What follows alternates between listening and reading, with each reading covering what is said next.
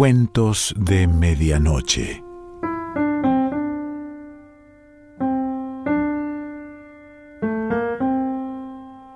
El cuento de hoy se titula El guardagujas y pertenece a Juan José Arreola.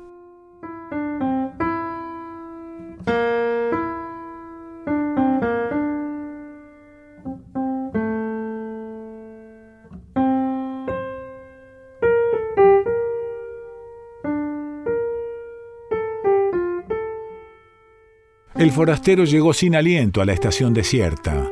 Su gran valija, que nadie quiso cargar, le había fatigado en extremo.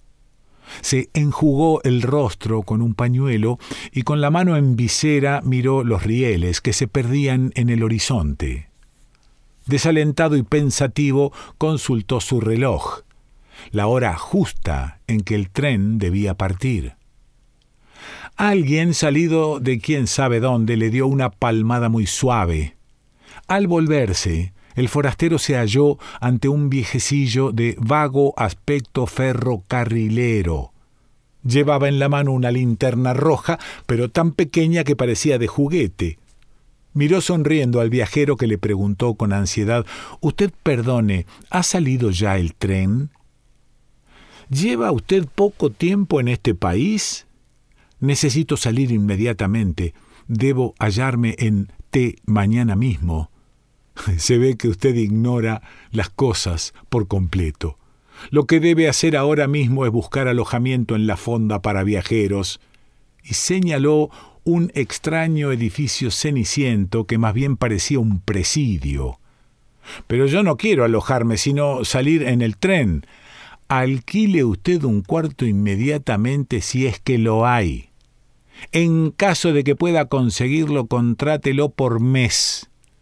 Le resultará más barato y recibirá mejor atención.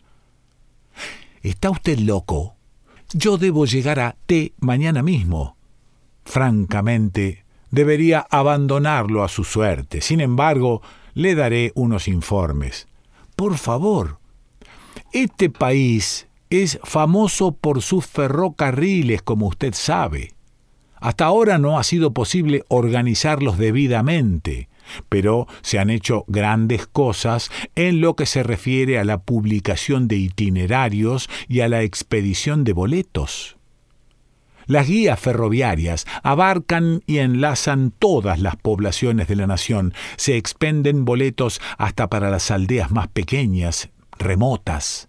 Falta solamente que los convoyes cumplan las indicaciones contenidas en las guías y que pasen efectivamente por las estaciones. Los habitantes del país así lo esperan. Mientras tanto, aceptan las irregularidades del servicio y su patriotismo les impide cualquier manifestación de desagrado. Pero, ¿hay un tren que pasa por esta ciudad? Eh, afirmarlo equivaldría a cometer una inexactitud. Como usted puede darse cuenta, los rieles existen, aunque un tanto averiados. En algunas poblaciones están sencillamente indicados en el suelo mediante dos rayas. Dadas las condiciones actuales, ningún tren tiene la obligación de pasar por aquí, pero nada impide que eso pueda suceder. Yo he visto pasar muchos trenes en mi vida y conocí algunos viajeros que pudieron abordarlos. Si usted espera convenientemente, tal vez yo mismo tenga el honor de ayudarle a subir a un hermoso y confortable vagón. ¿Me llevará ese tren a T? ¿Y por qué se empeña usted en que ha de ser precisamente a T? Debería darse por satisfecho si pudiera abordarlo, una vez en el tren su vida tomará efectivamente un rumbo. ¿Qué importa si ese rumbo no es el de T? Es que yo tengo un boleto en regla para ir a T. Lógicamente, eh, debo ser eh, conducido a ese lugar, ¿no es así? Cualquiera diría que usted tiene razón. En la fonda para viajeros podrá usted hablar con personas que han tomado sus precauciones adquiriendo grandes cantidades de boletos. Por regla general, las gentes previsoras compran pasajes para todos los puntos del país. Hay quien ha gastado en boletos una verdadera fortuna. Yo creí que para ir a T me bastaba un boleto, mírelo usted. El próximo tramo de los ferrocarriles nacionales va a ser construido con el dinero de una sola persona que acaba de gastar su inmenso capital en pasajes de ida y vuelta para un trayecto ferroviario, cuyos planos, que incluyen extensos túneles y puentes, ni siquiera han sido aprobados por los ingenieros de la empresa. Pero el tren que pasa por T, ya se encuentra en servicio?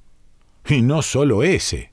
En realidad hay muchísimos trenes en la nación y los viajeros pueden utilizarlos con relativa frecuencia, pero tomando en cuenta que no se trata de un servicio formal y definitivo. En otras palabras, al subir a un tren, nadie espera ser conducido al sitio que desea. ¿Cómo es eso? En su afán de servir a los ciudadanos, la empresa debe recurrir a ciertas medidas desesperadas. Hace circular trenes por lugares intransitables. Esos convoyes expedicionarios emplean a veces varios años en su trayecto y la vida de los viajeros sufre algunas transformaciones importantes. Los fallecimientos no son raros en tales casos, pero la empresa que todo lo ha previsto añade a esos trenes un vagón capilla ardiente y un vagón cementerio. Es motivo de orgullo para los conductores depositar el cadáver de un viajero lujosamente embalsamado en los andenes de la estación que prescribe su boleto. En ocasiones, estos trenes, forzados, recorren trayectos en que falta uno de los rieles todo un lado de los vagones se estremece lamentablemente con los golpes que dan las ruedas sobre los durmientes. Los viajeros de primera, es otra de las previsiones de la empresa, se colocan del lado en que hay riel. Los de segunda padecen los golpes con resignación, pero hay otros tramos en que faltan ambos rieles. Allí los viajeros sufren por igual hasta que el tren queda totalmente destruido. Santo Dios. Mire usted, la aldea de F surgió a causa de uno de esos accidentes. El tren fue a dar en un terreno impracticable. Lijadas por la arena, las ruedas se gastaron hasta los ejes. Los viajeros pasaron tanto tiempo que de las obligadas conversaciones triviales surgieron amistades estrechas.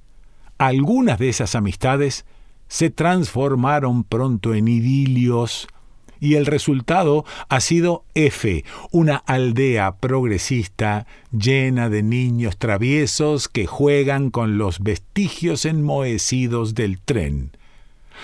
Dios mío, yo no estoy hecho para tales aventuras. Necesita usted ir templando su ánimo.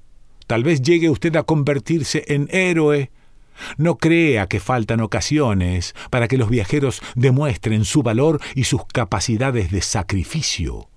Recientemente 200 pasajeros anónimos escribieron una de las páginas más gloriosas en nuestros anales ferroviarios. Sucede que en un viaje de prueba el maquinista advirtió a tiempo una grave omisión de los constructores de la línea.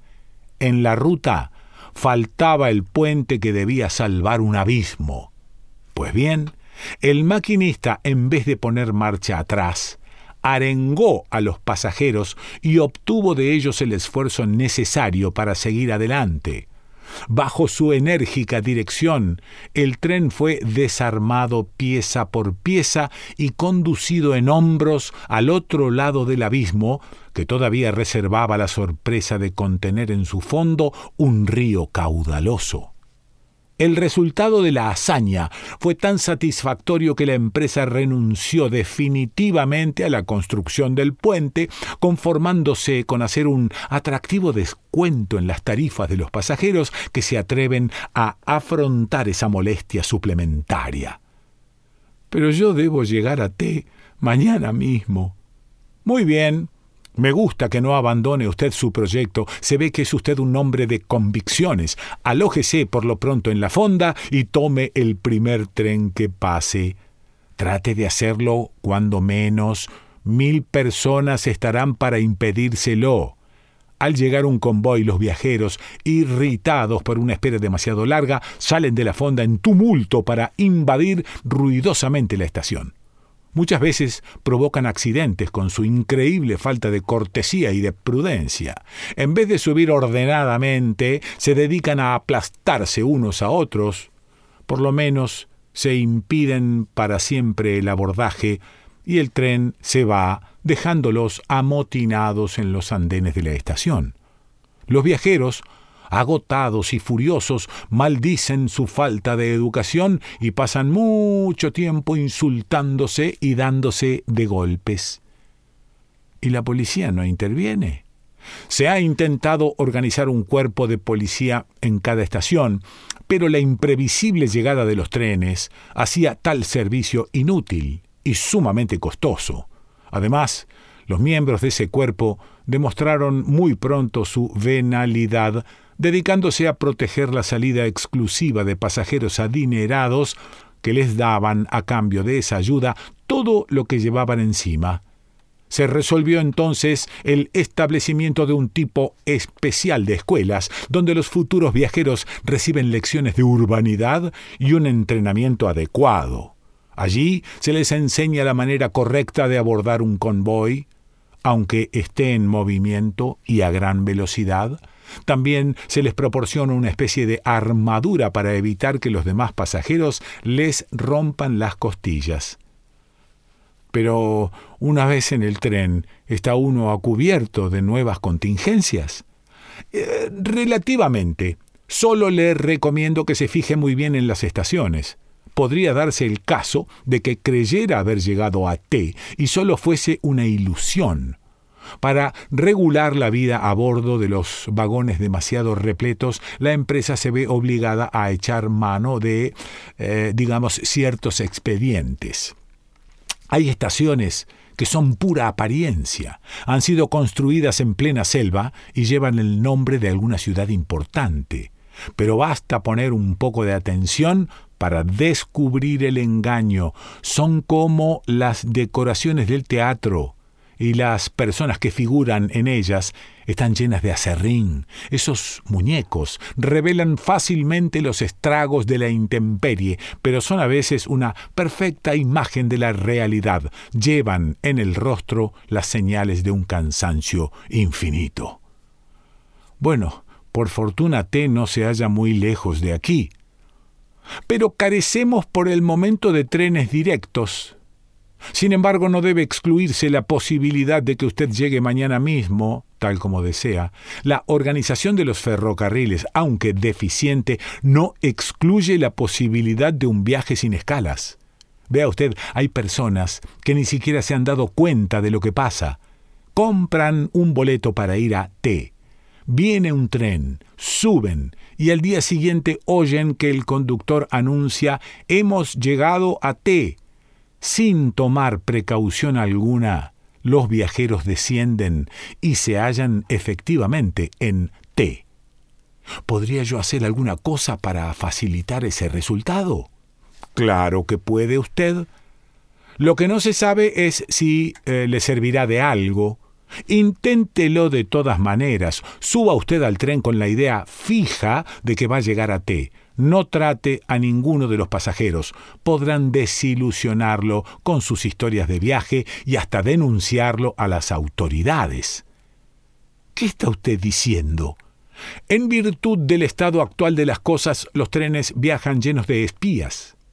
Estos espías, voluntarios en su mayor parte, dedican su vida a fomentar el espíritu constructivo de la empresa.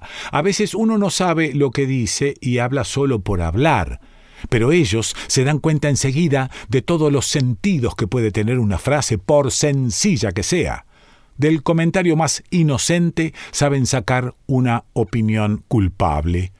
Si usted llegara a cometer la menor imprudencia, sería aprendido sin más, pasaría el resto de su vida en un vagón cárcel o le obligarían a descender en una falsa estación perdida en la selva. Viaje usted lleno de fe, consuma la menor cantidad posible de alimentos y no ponga los pies en el andén antes de que vea en té alguna cara conocida. Pero yo no conozco en té a ninguna persona. En ese caso, redoble usted sus precauciones. Tendrá, se lo aseguro, muchas tentaciones en el camino. Si mira usted por las ventanillas está expuesto a caer en la trampa de un espejismo. Las ventanillas están provistas de ingeniosos dispositivos que crean toda clase de ilusiones en el ánimo de los pasajeros. No hace falta ser débil para caer en ellas. Ciertos aparatos operados desde la locomotora hacen creer por el ruido y los movimientos que el tren está en marcha sin embargo, el tren permanece detenido semanas enteras mientras los viajeros ven pasar cautivadores paisajes a través de los cristales. ¿Y, y eso qué objeto tiene? Todo esto lo hace la empresa con el sano propósito de disminuir la ansiedad de los viajeros y de anular en todo lo posible las sensaciones de traslado. Se aspira a que un día se entreguen plenamente al azar en manos de una empresa omnipotente y que ya no les importe saber a dónde van ni de dónde vienen. ¿Y usted ha viajado mucho en los trenes? Yo, señor, solo soy guardagujas, es decir, eh, soy un guardagujas jubilado, y solo aparezco aquí de vez en cuando para recordar los buenos tiempos. No he viajado nunca ni tengo ganas de hacerlo. Pero los viajeros me cuentan sus historias. Sé que los trenes han creado muchas poblaciones, además de la aldea de F, cuyo origen le he referido. Ocurre a veces que los tripulantes de un tren reciben órdenes misteriosas. Invitan a los pasajeros a que desciendan de los vagones, generalmente con el pretexto de que admiren las bellezas de un determinado lugar. Se les habla de grutas, de cataratas o de ruinas célebres. Quince minutos para que admiren ustedes la gruta tal o cual, dice amablemente el conductor. Una vez que los viajeros se hallan a cierta distancia, el tren escapa a todo vapor. ¿Y los viajeros? Vagan desconcertados de un sitio a otro durante algún tiempo, pero acaban por congregarse y se establecen en colonia. Estas paradas intempestivas se hacen en lugares adecuados, muy lejos de toda civilización y con riquezas naturales suficientes. Allí se abandonan eh, lores selectos de gente joven y sobre todo con eh, mujeres abundantes. ¿No le gustaría a usted pasar sus últimos días en un pintoresco lugar desconocido en compañía de una muchachita? El viejecillo sonriente hizo un guiño y se quedó mirando al viajero, lleno de bondad y de picardía. En ese momento se oyó un silbido lejano. El guardagujas dio un brinco y se puso a hacer señales ridículas y desordenadas con su linterna. ¿Es el tren? preguntó el forastero. El anciano echó a correr por la vía desaforadamente. Cuando estuvo a cierta distancia, se volvió para gritar Tiene usted suerte. Mañana llegará a su famosa estación. ¿Cómo dice que se llama? X, contestó el viajero. En ese momento, el viejecillo se disolvió en la clara mañana. Pero el punto rojo de la linterna siguió corriendo y saltando entre los rieles, imprudente, al encuentro del tren. Al fondo del paisaje, la locomotora se acercaba como un ruidoso advenimiento. Juan José Arreola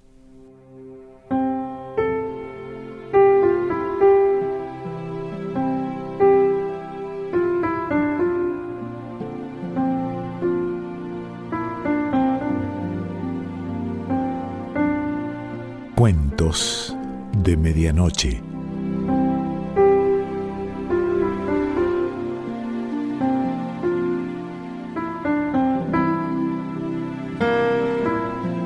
Selección Pancho Mondino. Idea y lectura Quique Pessoa.